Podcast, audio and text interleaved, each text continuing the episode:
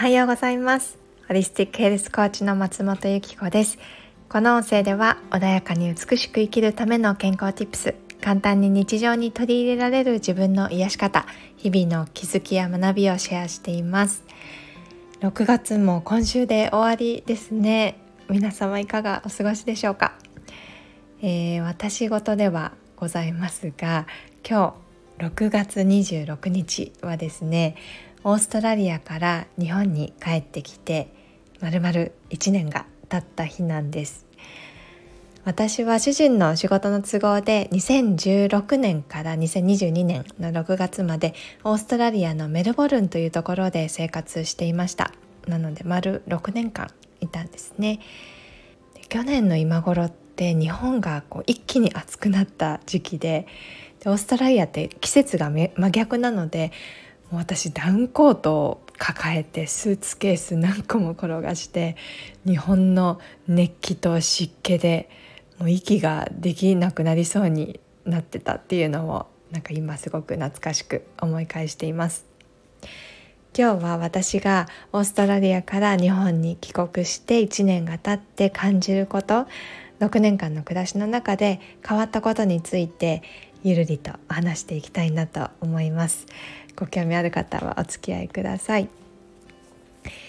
私がこの6年間の間でたくさんの経験や学びがあって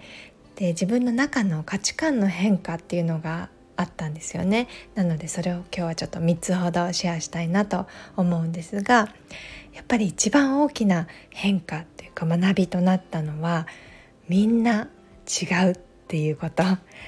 の違うことって素晴らしいんだっていうことです。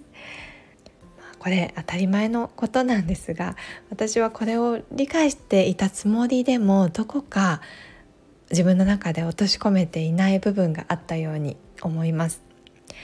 私のいたメルボルンは移民の街と言われるほどさまざまな人種とかバックグラウンドを持つ人がたくさんいて英語が母国語じゃない人もたくさんいたんですねだからみんな違うのが当たり前で一人一人が個性を持って自分の意見を持っていてそれでいてみんながその個性を尊重し合っているそんな社会でした。日本にいた時は私気づかなかったんですがやっぱり周りと同じであることにどこか安心感を覚えていたように思うし私自身日本でずっと教育を受けてきて人と違うことをするとなんかこう出る杭は打たれるというか目立つことはしない方がいいのかなみたいなのが無意識にどこかで刻まれていてなんか窮屈だったなって思います。なんかこうよく見られようとね見栄を張って疲れたりっていうのもありました。だけど私たちは考え方も大切に思う価値観も何をもって幸せだと感じるかももう一人一人違うんですよね。それまでの私って自分と全く違う意見を持つ人とか自分では考えもしないようなぶっ飛んでる人とかに あの嫌悪感を抱いたりなんでこの人そんな風に思うんだろうとかこうねダークな私が出てきていたんですけど本当それって自分でジャッジをしてしまっていて相手も同じように思ってるかもしれないしあのそう理解してもらおうとしなくていいんだってそこで分かったんですよね。人は人私は私みたいな感じでジャッジメントが手放せたっていうことがすっごく私を楽にしてくれました。で人と比較して劣等感を感じたり落ち込むっていうこともなくなっていってそのまんまの自分を好きでいられるようになったのはやっぱりその違いを認められてでその違いを自分が愛せるコンプレックスでさえもなんか愛せるようにそうやって違うっていうことを認められたからなのかなって思います。続いて2つ目の学びは自分の好きとかやりたいっていう気持ちにもっとまっすぐになっていいんだっていうことに気づけたことです。オーストラリアに行った時まず感じたのがなんか楽しそうな大人たちがたくさんいるっていうことだったんですね。子供のように何かに夢中になったり好きなものを貫いたり自分をこう本当にさらけ出して無邪気に笑うそんな大人たちが多いなって思ったんです。でこれは自分にとって大切なものを知っていて自分のことを自分が大切にしている人が多いからなんだなって思ったんです。自分が楽しむことを最優先する。例えば現地でお友達になったオーストラリアのママたちもパートナーとの記念日とか誕生日には子供をねあの両親とかシッターさんに預けて2人でデートするのはもう当たり前のように行われていたしあとは赤ちゃん連れてヨガしたりジムでトレーニングしたりとかね。なんかこう自分を諦めていないというかそういう感じがすごくありました。私自身は子供が生まれてからなんかもう子供のために家族のためにもっと頑張らなきゃいけない。なんかそんな自分のやりたいこととかもうそちょっと今は我慢しなきゃみたいな。当時は専業主婦だったので働いてもいないのにシッターさんにお願いするなんてとてもできないとかねそういう思い込みがあったんです。でもだんだんそれが私ばっかり我慢してなんでこんな頑張っているのにみたいななんか悲劇のヒロインみたいになってきちゃったんですよね。必死に私が頑張ったところで家族は誰もそれを喜んでなかったことに気がついたんです。